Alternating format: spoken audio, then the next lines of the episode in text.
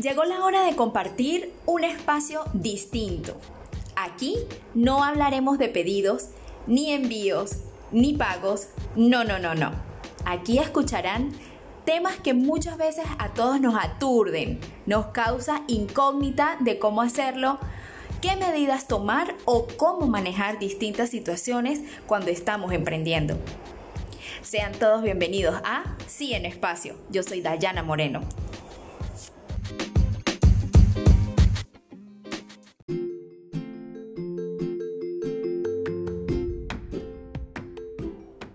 Hola, hola, bienvenidos todos al episodio número 2 de Sí en Espacio. Soy Dayana Moreno y quiero saludar a quienes me escuchan en cualquier parte del globo terráqueo. Gracias a estas maravillosas plataformas de audio que tenemos hoy en día y que me acercan a todos ustedes. Sin más que agregar, quiero comenzar con el tema de hoy, un tema que creo que puede ser muy enriquecedora y puede ser de gran ayuda para todos los emprendedores que inician, que nunca han tenido que vender en ninguna forma, ni estilo, ni face to face o persona a persona, ni a través de las redes sociales que hoy en día es lo más viable para vender nuestros productos.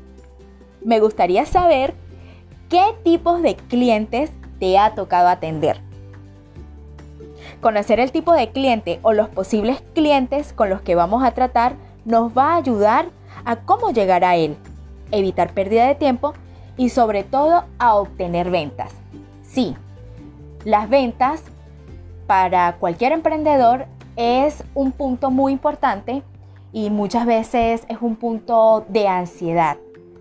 Porque, ¿qué desea el emprendedor? Vender.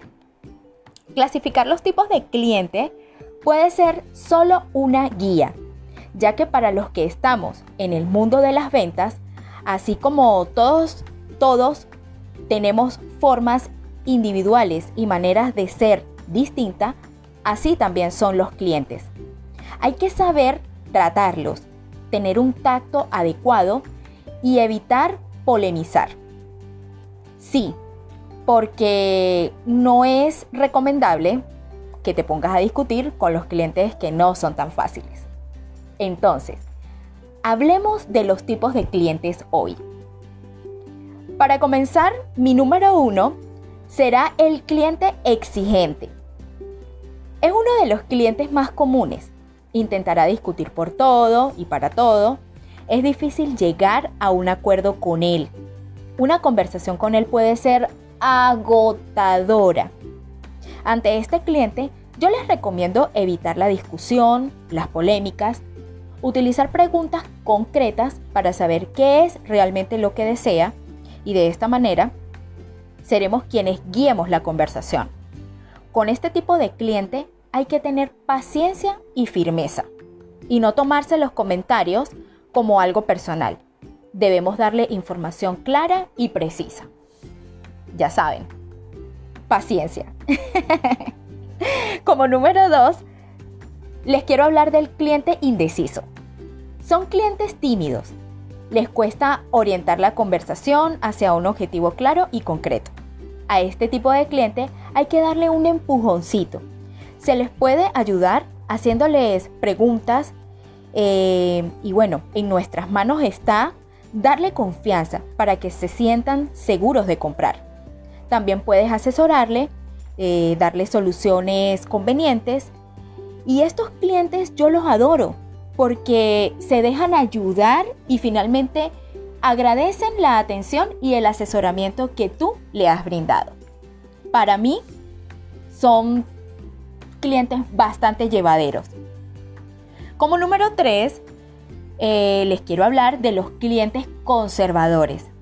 Son agradables, eh, por naturaleza, con estos clientes se engancha de inmediato. Hay una conexión instantánea.